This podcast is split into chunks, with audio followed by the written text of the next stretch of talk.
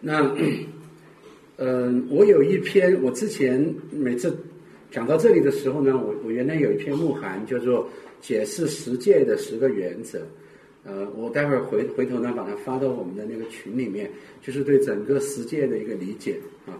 那今天是看到第二条诫命，第二条诫命，如果你呃把它浓缩一下，用你自己的话来表达。嗯，第二条诫命，呃，它的核心是讲什么？敬拜方式。什么？正确的敬拜方式。正确的敬拜的方式，对，好，这个是一个，呃，这个，呃，对，这是一个阐释性的。就第一条诫命是告诉我们，这个敬拜谁是吧？敬拜谁，就是那个正确的敬拜的敬拜的唯一的那个对象是谁？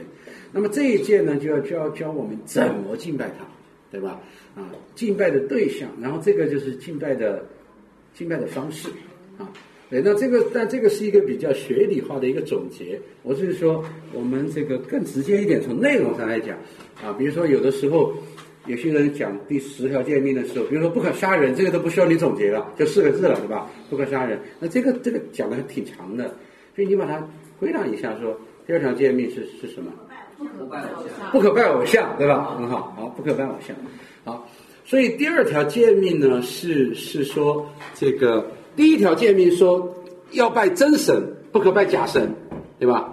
好，那第二条诫命呢，就是说拜这个真神的时候呢，那那拜这个真神的时候，你会说，哎，你刚才不是说总结说不可拜偶像吗？我我是拜的真神啊，我是拜耶和华。这个地方的不可拜偶像，是指的方式，对吧？啊，现在不是指对象，是指方式，对吧？第一条见面讲敬拜的对象，第二条见面讲敬拜的方式。那么意思就是说，他他提醒我们一件事情：，就算你敬拜的是一位真神，但是如果你用错误的方式来敬拜他的时候，仍然叫做拜偶像。是不是？仍然叫做拜偶像。那这个第一第一个呢？你觉得比较？就我已经信主了，我我是我是基督徒嘛，所以我肯定是拜独一真神的。我我不会我不会拜其他的，在在他面前没有别的神，我没有别的神啊，我拜的就是耶和华，我拜的是主耶稣基督三位一体的真神。但是到第二条诫命的时候呢，忽然又让你觉得说，哎呦，那也不一定哦，还是有危险哈，还是有危险哈。就是我拜的是那一位神，有没有可能有人是这个这个信耶稣的，但是他在实质上呢，跟拜观音没什么区别？有可能对吧？啊，比如说怎样子，他就跟拜观音没有区别了？啊，成功神学的哪个福音？啊？哪个福音？像皮约瑟这种？啊，这是就假的福音，对吧？啊，我我信耶稣，但是但是我我错误的，我偏离了整个福音圣经的教导的时候，啊，我实际上是在拜偶像。我感觉三字也是。啊，你感觉三字也？但是你觉得他是的原因是什么呢？因为他是他认为就是说这个我们去。敬拜他需要是上边的什么宗教局，国家的形式以什么宗教局这个方式来同意的，或者是这样的。换句话说，我们实际上不是去，不是去去去什么呢？去顺服上帝的权柄。我们是什么？去把上帝的权权服从上帝的权柄哦放在第二位，把什么呢？把什么地上的权柄放在第一位。所以我们要去什么挂他的国旗，或者我们要去唱唱什么什么什么什么什么什么那些那些歌，那些国歌怎么？这怎么是这样？当三次教会当中，在教会里面来唱红歌的时候，我们非常清楚的知道他在拜偶像，对不对？是他在拜尼布甲尼撒王，而且他是在神的殿当中如此行。这个你非常清楚的知道，就是招神的愤怒了。是，这就是我们为什么必须要，这是在好些年前啊，成都的三子也是这么做的，就是他们是在七一还是什么时候，就是唱红歌。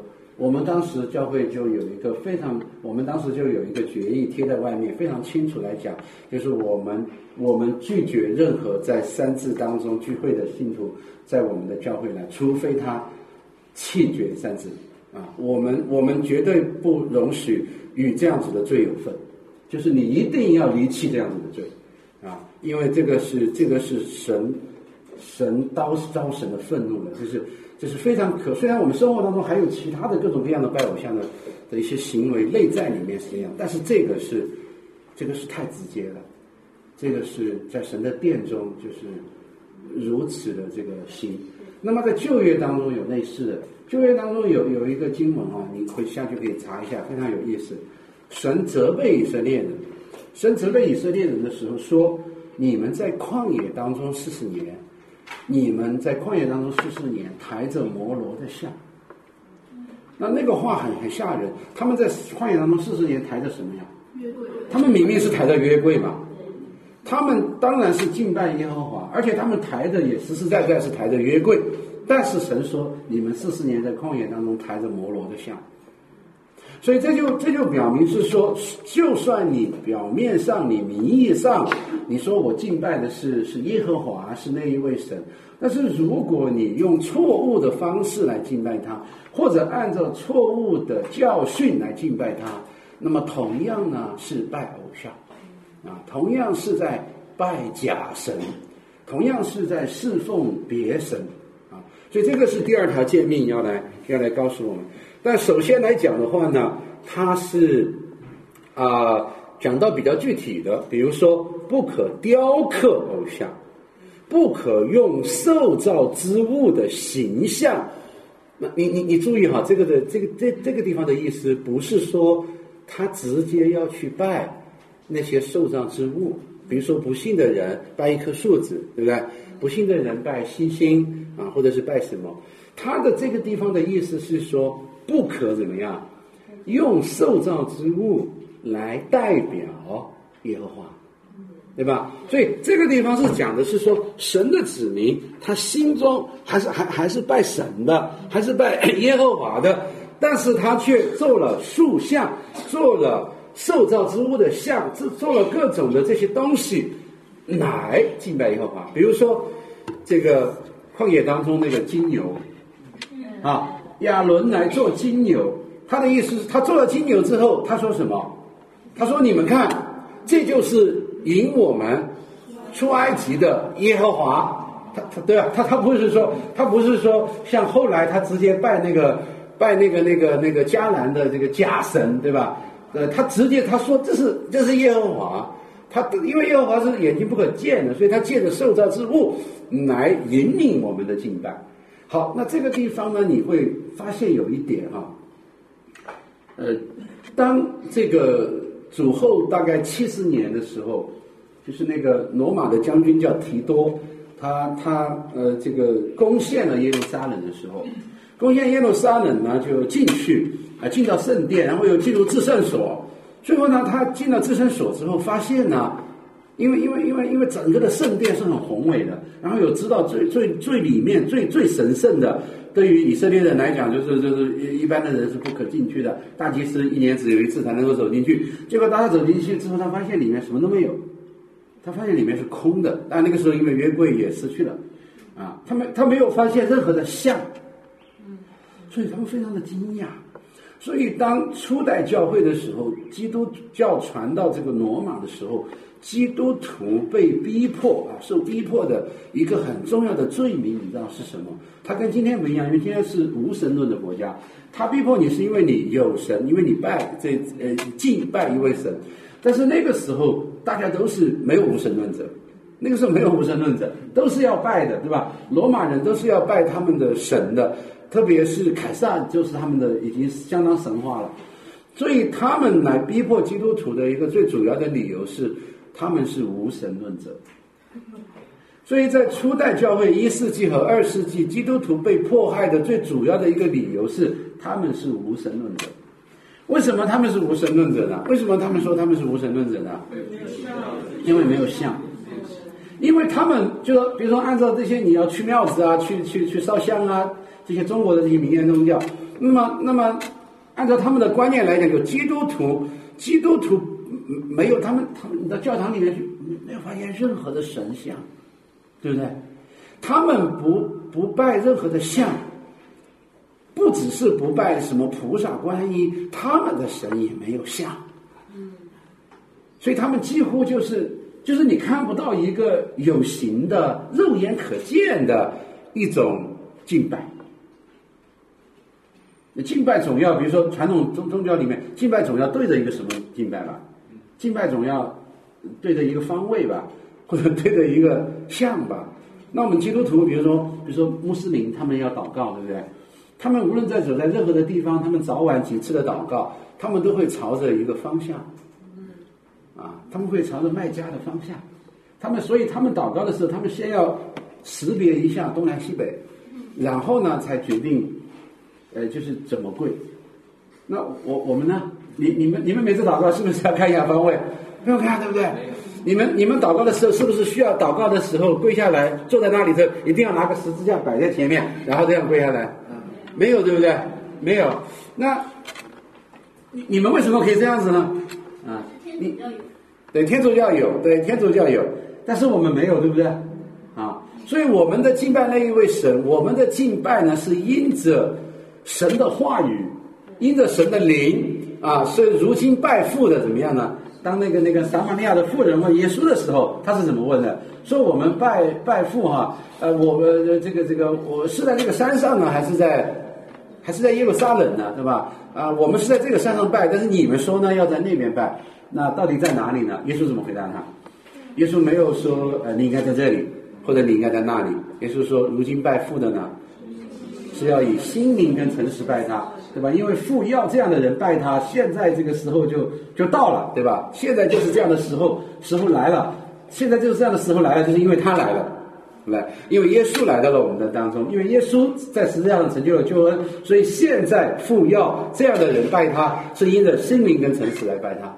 所以，但是你要知道，我们里面有一个很根深蒂固的宗教的情节啊，这个根深蒂固的宗教的情节就是，如果你给我一个眼睛看得见、手摸得到的东西啊，我觉得那个信起来呢，它比较踏实。而且那个信起来，它比较，它比较稳妥，对不对？你跟我说了啊，你信主了啊，你呼求他的名，你可以向他祷告，我觉得不是很踏实。如果你给我一个十字架，让我死死的握住，这个我觉得，对吧？这个我觉得比较比较比较厉害一点啊。你你会不会有你会不会有这样的心理？有过哈，好，那我想请你反思一下。在我们在你自己啊的信仰的生活当中，或者你观察到的教会的这个这个这个教会的生活当中，有没有违背或者有可能啊涉嫌违背这一条诫命的？就是用受造之物、用像、用受造物的形象来指代我们的信仰，来来指代我们的敬拜。嗯。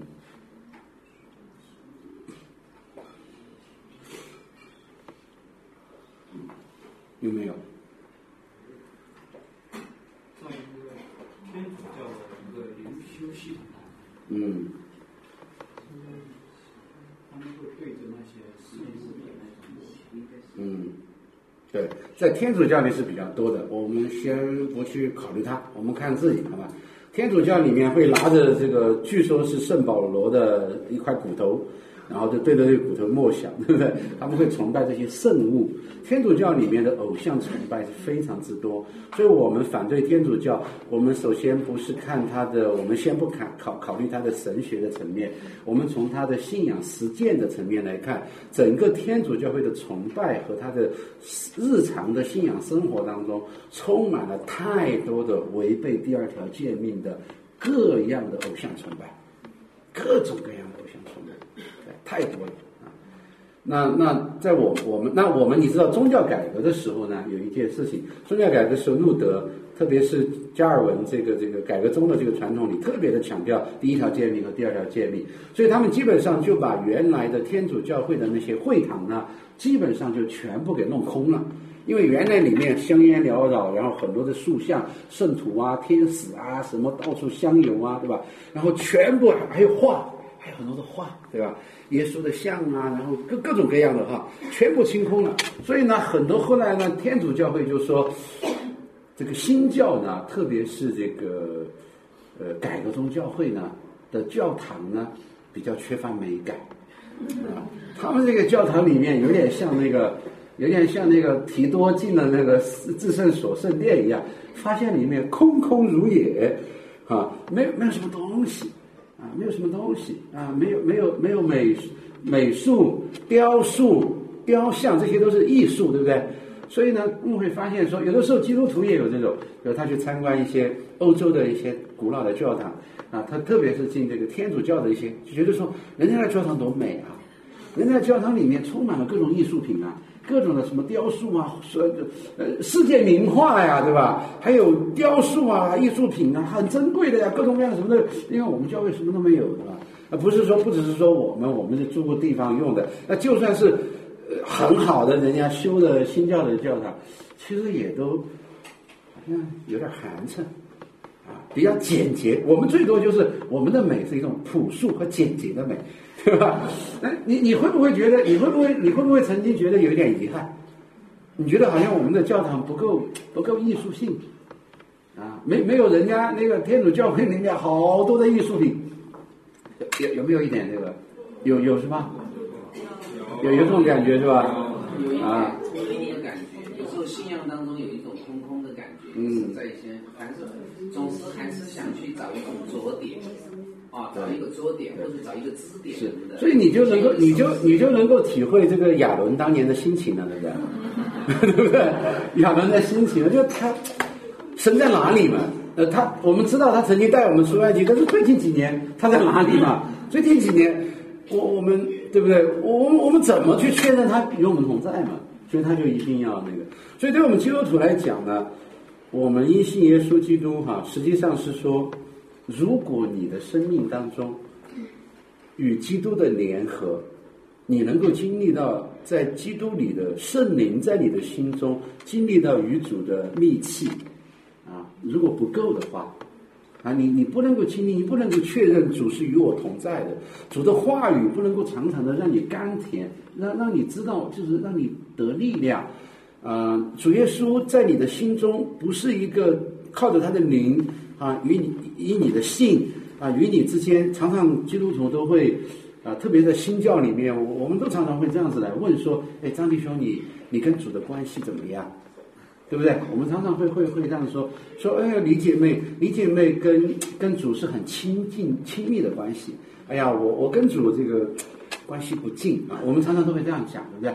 所以，如果你跟主的关系就是，如果没有把那个信心本身的价值凸显出来，如果没有因着圣灵和他的话在我们的里面经历到与主的真实的同在，你就一定会在外面呢产生出这种这种有点有点慌张啊，有点慌张，然后你就想抓住一点什么东西啊，抓住一点什么东西啊。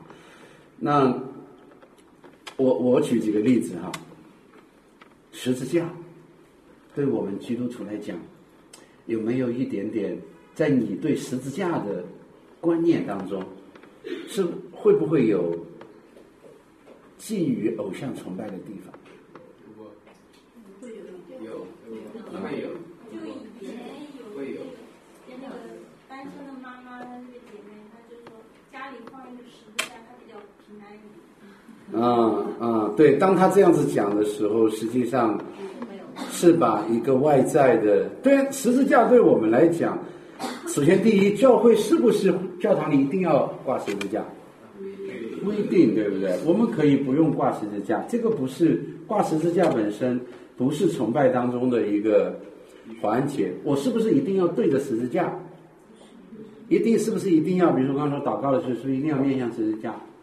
也没我我要是倒过来跪下来祷告，我屁股朝着十字架，是不是会被主击杀？啊？不会啊？那确定啊？不会啊？啊，因为有的时候，实际上在教会当中，或者一些基督徒对十字架的态度，啊，它是一个救恩的记号，它提醒我们纪念主恩，这个是没有问题的，对吧？但是有的时候也会产生出一种一种那个偶像崇拜的心理，甚至包括十字架的位置啊、形状啊、颜色呢。我记得好多年前有一次，有一个温州的教会的一个弟兄，他到我们教会来，他都觉得很奇怪，说你们的十字架为什么不是黑白红色的？对，我说为什么是红色呢？我知道温州教会的十字架一定都是红色的。不管教会的那个，他们完全不考虑审美的。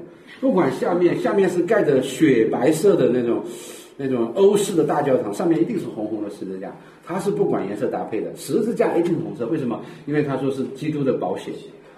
啊，我说谁告诉你十字架它一定要是红色的呢？所以在他的那个不，他说十字架就必须是红色的，不红色不是十字架，呃，教会挂十字架必须是红色。所以你发现，在他的那个观念当中，我不是说用红色的十字架就不对，那反过来说，也不是不不是红色的十字架就不对，对不对？而是说，他实际上已经把这个记号呢，实实际上已经有有偶像崇拜的嫌疑了啊。那还有没有什么呢？呃，我我举一件事情哈，你们我看到有一些弟兄姐妹发的一些文章啊，或者怎么样里面啊。都有那个耶稣的像，但是我我想问一下，是说，首先第一，我们能不能画耶稣的像？能不能画耶稣的像？可以。啊，按照第二条诫命，能不能画耶稣的像？啊，或者让我再问说，你可不可能画出耶稣的像？啊，所以当我说耶稣的，我当我说耶稣的像的时候，其实其实只是一个指代，我就是说的那幅画。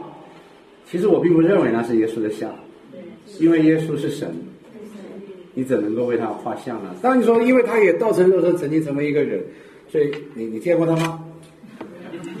当然，在我们所有人的教会的一个传统里面，我们都觉得他应该是那个样子，因为因为以前大家都那么画，对不对？所以，我们能不能够使用耶稣的像，或者是？画画的一幅画，然后指着他说：“那是耶稣。”不能，不能，不能是吧？是，因为他违背第二条诫命。是，对。我有一个问题。啊。就是当可能就是那个他们说那个是 icon 不是 idol，就是那 icon 是透过这个。是，我知道。他们只是在做各种的语言的区分而已。对，天主教会里面对那个圣母玛利亚的崇拜，它也是做一个区分。那个不叫崇拜，那个叫那个那个叫敬仰。你看，他把它分成几个不同的层次。对，但是这些其实都是文字游戏。第二条诫命讲的非常的清楚，不可为他塑像，对吧？为为神塑像的意思是什么？为神画像的意思是什么？第一，你根本就不可能为神画像。对呀。所以你为神画像的那个像本来就是一个子弹，本来就是透过它来指向不在场的真正的神，对吧？本来就是这个意思啊。所以那种区分没有什么意义啊，那就是自欺欺人。所以我们教会你会发现在我们我我们教会在整个的崇拜当中，在整个的教会当中，包括在儿童主学。我们绝对不使用有耶稣的画像的任何的材料，啊所以有些人说，哦，小孩子啊，妈妈给他有一个耶稣的像，这个他比较理解的比较好一点。那你觉得？你觉得？你觉得是是这样吗？他往往会让孩子陷入这种这种那个，就包括我自己，就是常常我会去看那些就是艺术受难记啊、艺术传啊等等这些的这个。那么有些时候在祷告的时候，在那个时候就会闪现这些东西，就会跟我们产生这种情形。是的。所以，所以，所以这样确实尽量避免这样的话那个这样是会避免他去遭到这样的一个试探。所以，所以我鼓励你们呢，就是说，当我们对你们个人在自己的家中或者是自己的教育当中，是不是要绝对的不使用？但是，总之，教会的立场是非常清楚的。改革宗教会对第二条诫命的理解是非常清楚的。整个圣经都是让我们以神的话语和以耶稣基督，而不是以任何的外在的他的像或者是他的东西来作为一个表达。哎，所以呢，实际上这个实际上是迫使你怎么样呢？迫使你放弃这一个外在的这个像，而进入到内在的女主的真实的经历和靠着他的话语。对整个改革宗教会，它是以神的道本身啊来经历到与以及神的灵来经历到与主的同在和他的大能，以及来来敬拜他，而不借着这这一切的东西啊。所以呢，请请你们可以可以来思想啊这一点啊。呃，不使用，但别人在使用呢也没有关系啊。但是我们就是不使用啊。请问如果是火或者鸽子这些可以吗？也是一样，就是说有的时候他画一副话说圣灵仿佛鸽子，那么它是作为一个这个记号，但是最好呢就是呃，其实你首首先就是如果你产生了一个观念，画了一个鸽子，然后你说这是圣灵，那 那这个就是这个实际上就是在为神塑像和带着敬拜的意味了。所以它出现跟摩西讲话的时候，他就会变成一团火，他并不是空的跟摩西讲话，他还是有一个形象让摩西看见的感觉。是，但是那是摩西。我们今天神没有叫我们用一团火来表达它，对呀、对对，因为那是那是在救赎的历史上，上帝特别的向一些人显现，啊，神没有向你显现，神没有以以火的形状向你显现，神也没有叫你用一团火来来来敬拜他，指着他说的是神。对还有一个问题，《启示录》里对耶稣的头发、衣服、腰带、对，眼神都很详细的描写，是。这个该怎么办呢？到了那到了那一天，你就会见到了，就是这个意思。他描绘的是将来，因为我们实实在在的知道，耶稣基督是有形象的嘛，对吧？但是今天他没有，这就是耶稣升天的意义。耶稣没有以肉身的形象在地上与我们同在，而是叫我们借着他的名和他的道与他相交，对不对？所以我们盼望保罗所说的，到了那一天与他面对面的时候，这一切就清楚了。所以还没有与他面对面的时候，不要假装与他面对面，不要 不要不要不要用做什么形象仿佛与他面对面。今天与他面对面的方式是什么呢？就是借着他的灵和他的话语。啊，所以 那另外呢，就是说你看到那个第二条诫命说禁止呃，就禁止我们做什么啊？禁止我们用任何形象来敬拜神。那有些人呢，也会也会区分说。呃，比如说耶稣的像，因为今天这个世界使用，包括在教会当中使用耶稣像太普遍了。但是我我刚才也说了，就我们这么说的时候已经不不准确了。他就是画了一个东西，然后指着说那是耶稣的像，因为那根本不是耶稣的像。那很多的人呢，也是做各种的区分，说，呃，第二条诫命只是说不能用这个像来敬拜他。那么我们没有敬拜，我们只是在生活当中呢，用方便我们教导，啊。方便我们教导，比如说教导孩子的时候，或者我们自己的时候，都那个时候使用。但是问题是在这里，如果他是真的是耶稣的像，你就应该敬拜。你明白这意思吗？你你总不能把耶稣说，哎，耶稣你站在这里哈，我用一下你啊，我我来教导一下，你们看啊，这耶稣啊，不是啊，如果他是耶稣嘛，你应该跪下来，是不是？所以要么那个像毫无功用，那个像完全不能指向那一位神。如果他真的指向，你就应该敬拜。哪哪有一种客观的一种一种说，我现在只是在教导，我现在只是在那个没有这个没有这个区分的。如果你使用了神的像，那就是跟敬拜有有关，嗯，所以不是说我可以使我我只是不能用用耶稣的像来敬拜，但是我可以用耶稣的像来啊，我来我来阅读，我来教导，我我我来学习，没有这个区别，啊，用了他的像就是敬拜，那。我我们那个我我我我我们的孩子在那个啊很多年前他上幼儿园的时候上的一个组内的幼儿园，那组内的幼儿园呢是是这个但就是各个不同的教会的人都有去，啊我们去送他到幼儿园进去呢，就发现那个幼儿园他们正在这个墙上画了很多的什么耶稣，什么抱着孩子啊，抱着羊，嗯那个你羊啊，然后各种各样的。我们当时呢，就这个良心很不安啊。对，我们就不希望让我们的孩子接受这个，然后我们就跟那个园长说，能不能把它给去掉？哎呀，他说我是找的一个一个灵恩派的教会的一个姐妹一个弟兄，他很会画画，然后给我们画的。哎呀，我说还是把它去掉吧。我说不然的话我们就退学了啊。哎，我们实在是有点不愿意接受啊。呃，因为偶尔的时候去去到一个教会，他也这么用也没关系。但是我们是每天要在这里来的嘛，要在这里要在这里学习的，在这里受信仰的教导的，啊，所以这是这是一个。那么第二一个呢，第五十一问呢里面说，嗯，这个地方就有一个延伸了哈。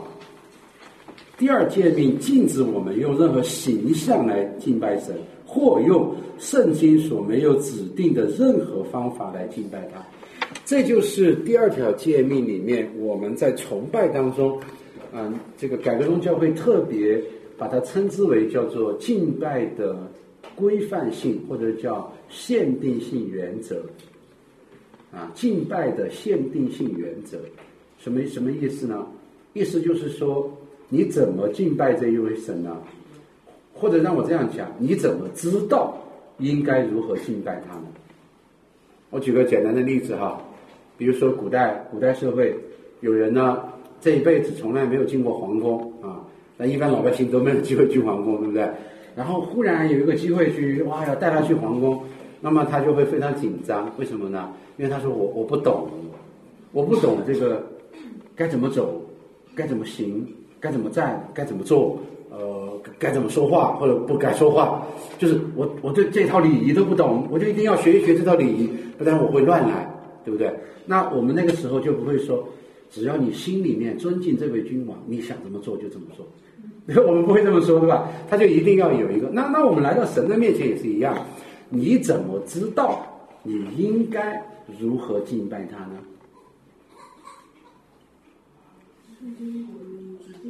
那就是。圣经告诉了我们，神喜悦我们如何敬拜他。这个限定性的原则就是说，因为人是罪人，因为人是自我中心的人，所以在人和神之间呢，有一个罪的隔断，对吧？所以当人去敬拜神的时候，现在我们要问的是，什么算是敬拜？什么算是敬拜？谁告诉你那个就叫敬拜？谁告诉你那个敬拜神喜悦？那当然就是神告诉你，对不对？所以这里面来讲的意思就是说，人不能够自己创设敬拜上帝的方法，人不能够自己私意敬拜。啊，你们读到一处的经文，嗯，你可以翻到那个。哥罗西书的第二章二十三节，哥罗西书的第二章的二十三节，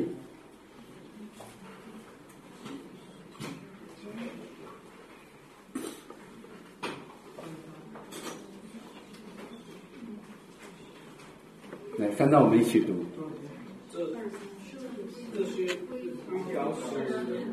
智慧之名。用私意崇拜，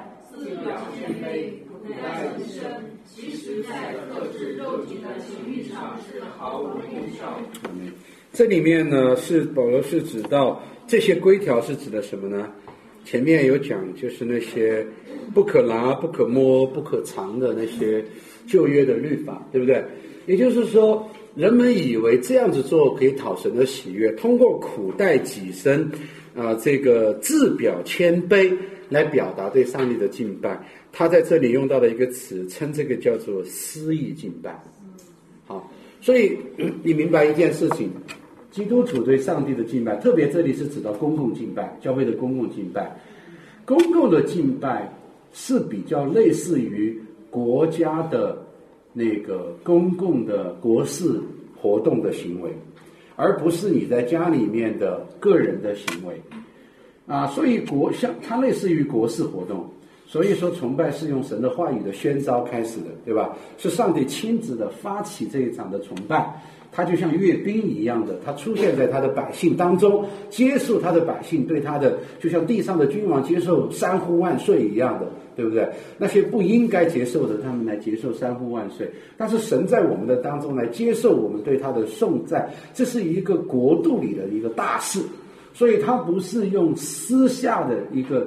一个私意的一些发明的东西，所以我们把这个东西表达为什么呢？嗯，我以前有一个比喻，就是改革宗教会呢跟路德宗呢有一个很大的区别在这一点上。我们都相信呢，圣经告诉了我们如何敬拜上帝，但是什么叫做圣经告诉了我们如何敬拜上帝呢？呃，在这个这个逻辑上来讲，有一个宽泛的理解和一个比较严格的理解。宽泛的理解的意思就是，凡是圣经没有禁止的行为就可以做，就是圣经如果禁止这么做，那我们千万不要这样做，因为那就是呢私意敬拜。但是如果圣经没有说不能这么做，那我们呢，呃，就就良心自由就可以这么做啊。这个这个呢，就叫做呢按照圣经呃来敬拜了。啊，这是一个比较宽泛的解释。那么，另外一种比较严格的解释是说呢，除非圣经告诉我们应当怎么做，凡是圣经没有许可我们的，我们就不能用那个来敬拜神。啊，你你你你明白这两个的差别了哈？对，所以我以前有个比喻呢，就是说有个类比啊，就是从法律的一个角度，因为在法律上呢，司法跟公法是不太一样的。呃，公公私人的那个私啊。司法的原则是什么呢？在司法的领域当中的原则叫做“法不禁止呢，就是我的自由”，对不对？只要有一件事情是法律没有明确的说我不能做，那么公民呢就有这样子的自由可以做啊。而公法当中的原则是什么呢？公法上的原则是法不许可就不可为啊。法律上只要没有明确的授权。没有明确的许可，这件事你就不能做。所以呢，你会发现说，法律管这个公务员跟管我们这个普通老百姓，它是不一样的啊。比如说，你如果走在大街上，有一个警察跑来跟你说：“嘿，你凭什么在这里走啊？”啊，哦，你吓住了，你说啊啊，不能在这里走啊啊。然后呢，他就问他什么？法律什么时候说了你可以在这里走啊？那你想对啊，法律什么地方说了我可以在这里走啊？啊，糟糕啊，我不能在这里走啊！哎，就想不对哈，我再问一问他说，法律什么地方说了我不能在这里走啊？对吧？对吧？应该是这个原则，对不对？应该是这个原则。如果法律，然后你就问他，问那个警察说，请你拿出依据来说哪里说我不能在这里走啊？不然我就可以在这里走，对不对？啊但啊，那么这个是对你，但是如果对这个警察，这个警察跑来跑来找你，你说你凭什么？你凭什么找我呀？啊，然后警察说，法律什么时候说了我不能找你啊？哦，你吓住了，说对啊，但你想不对啊，对吧？法律什么时候哪一条说了你可以这样来找我呢？因为对他来讲是，就说法律给你的授权在哪里，对不对？如果法律对这个警察没有一个明确的授权，说他可以在这个时候或在这种情况之下对你做这件事情，那他就不能做这件事情。这是两个相不同的原则，对不对？好，那么现在呢，敬拜的意思就是说，敬拜，改革宗教会认为遵循的是后一个原则，就是我们每一个敬拜者，其实神国当中的就像是管公务员的。啊，不不不是说法律没有禁止我，我就可以做，而是法律没有授权我，我就不能够做。所以你看到改革宗教会里面的敬拜，它的虽然有的时候程序比较复杂，一会儿做起来，一会儿又再再起来，对吧？但是它的元素都比较简单，就是那几个，有有哪哪些？祷告啊，神的话语，读读他的读经，讲道，都是就是他的话语，对不对？然后唱诗，对吧？呃。其实就这几个，没有其他的因素，对不对？其都是各种不同的祷告和各种不同的对神的话语的，或唱出来，或讲出来，或这个朗或读出来，对吧？只只有只有这几个，上帝所赐的他喜悦的方式啊。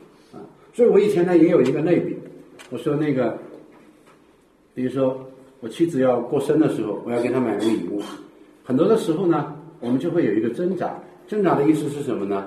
你买一个她喜欢的东西给她呢，还是买个你喜欢的东西给她呢？有的时候就很挣扎。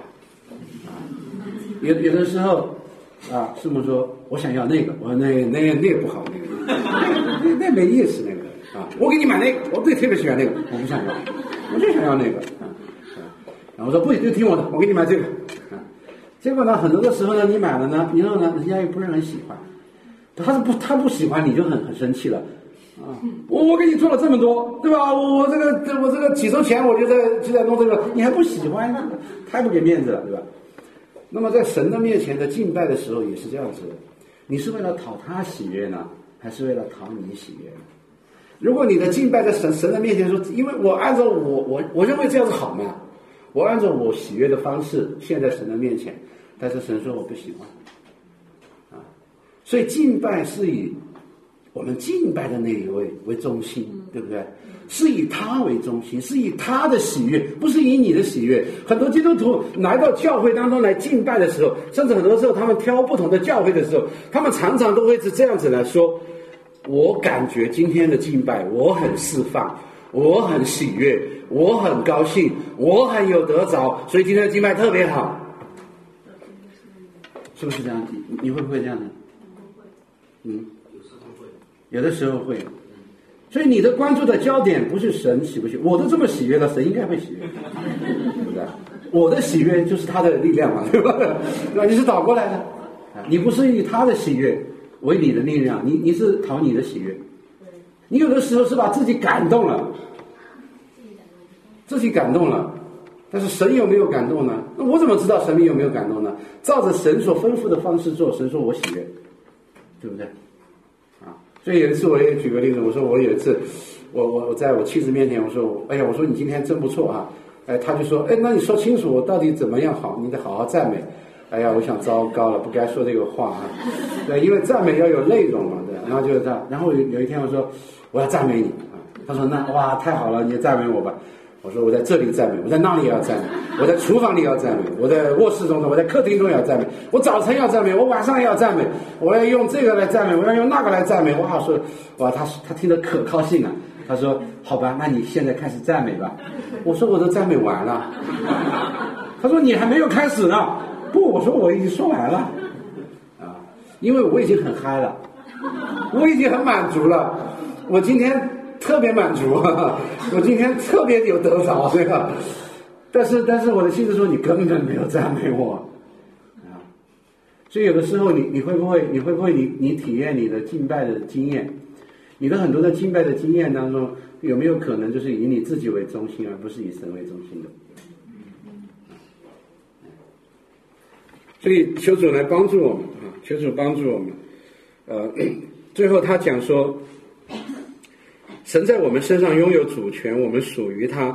他热切的要我们以正确的方式来敬拜他。那么，从公共的敬拜扩展到我们的生活，我们日常生活当中，我再请你稍微，我们时间过了，我们再最后两三分钟，你稍微的可不可以评估一下，你日常生活当中有可能会或者涉嫌哈违背第二条诫命的地方？在你的生命当，在你的日常的生活当中，有没有拜偶像的地方？有没有以错误的方式来敬拜他的地方？有没有你生命中的偶像的敬崇拜？对第二条诫命的违背？我们列举，我们不展开，可不可以列举一些？工作，你们当中有没有工作狂？工作狂。有没有可能是把职业、工作、工作中的成就当做了偶像来敬拜？今天这个社会有一个很大的一个方面是国家本身的偶像化。啊，今天智福传道讲的道就是这一个。啊，很多的人在公共生活当中是拜偶像的，在公共生活当中拜偶像，因为国家已经相当的宗教化了。那么第二一个，在现代社会有一个非常重要的一点，那就是公司的偶像化，那就是公司的变成了一种宗教。今天有很多的公司，你会发现那个公司不只是挣钱的，工作已经开始上升为一种敬拜的态度，要求这个尽心尽意尽力的为他打工。其次也相反，这是要爱公司如同自己，啊，不但是要好好的做一份工作，而且是要以公司的价值观为为你的价值观，对吧？啊，不仅是要在这个，不仅是要在这个某一个公司啊，比如说这个在这个 IBM 里面工作，而且要成为 IBM 人啊，不仅是要在这个淘宝工作，而且要做淘宝人，生是淘宝人，死是淘宝鬼，是吧？啊，今天的很多的公司都要求职员，其实是要在精神上效忠，是吧？所以有的时候我们教会有的时候常常来讲是说，有的时候有的时候，比如说圣诞节、呃平安夜的时候，哎呀，我们教会中有祭拜，哎呀来不了，我们同时也有平安夜晚会，对吧？啊，现在都在抢夺，你知道吗？工作里面有充满了许多的偶像，金钱，啊，拜马门，这是这是我们生命中非常重要的偶像的崇拜，对不对？还有没有什么？婚姻，对吧？以以对方父母以儿女为神，对吧？夫妻彼此的以偶以对方为神，我离不开他，对不对？我的生命的价值和意义都在乎他，对不对？他扬起脸来光照我，对不对？这是我们很多人的生命的生命里面的真实的那个意义和他的那个寄托，对不对？还有没有什么？还有我认为自立和自夸和自恋的时候，其实也是在拜偶像，拜自己。拜自己，是的，嗯，知识、学问看得出知识、学问、名望、道德、名望，啊，对，影响影响力，啊，对。身材好，姐妹以自己的外貌、美貌、年轻，对吧？啊我年轻，我怕谁？对不对？啊，还有你自己的经历、阅历、经历的经历、阅历，上了一些年纪的经历、阅历、经验这些，来来来作为自己的自我。还有刚才说到那个各种的成功神学，各种的成功神学。当你的信仰是在某一种的成功神学当中的时候，实际上你敬拜那一位神是按照拜拜马门，是按照呃拜观音的方式在敬拜这一位神。实际上你是在拜偶像。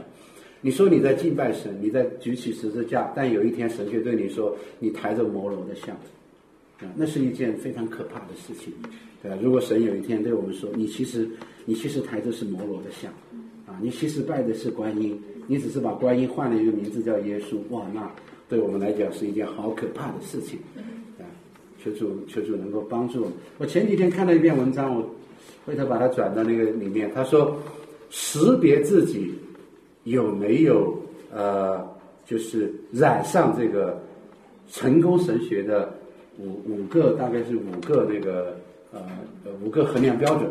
对，我觉得他写的很好啊。你我们把它发出来，你可以看一看自己有没有这个成功神学。好，我们一起有一个祷告。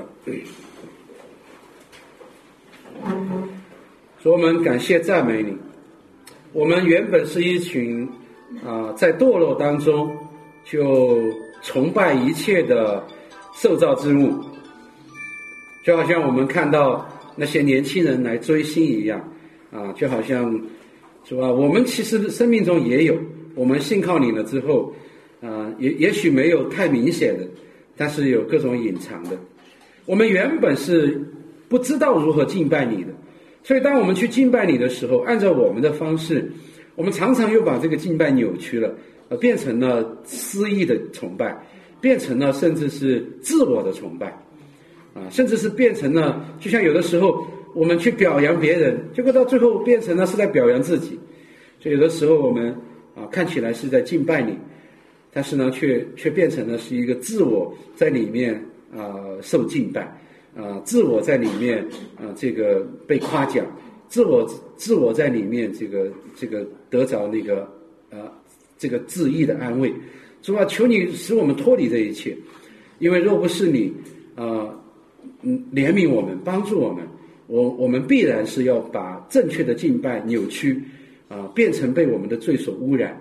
所以你用第二条的诫命啊、你用啊、圣灵的工作你牢牢的把我们的敬拜，无论是教会的公共的敬拜，还是在我们私人的平常的生活当中，你都使我们啊有一个敬拜的人生，你都使我们全人按照你所喜悦的方式啊，按照主耶稣所说的心灵跟诚实啊，就是圣灵和真理来带领我们敬拜，使我们的一生啊，我们的生活、工作，我我们的时间、金钱。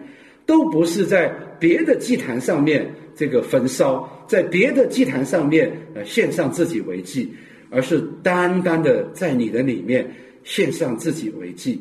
感谢赞美神，听我们这样的祷告，也求主你再一次的挑战我们，在公共的敬拜和私人的生活中的敬拜当中啊，使我们成为圣洁，更新我们的敬拜。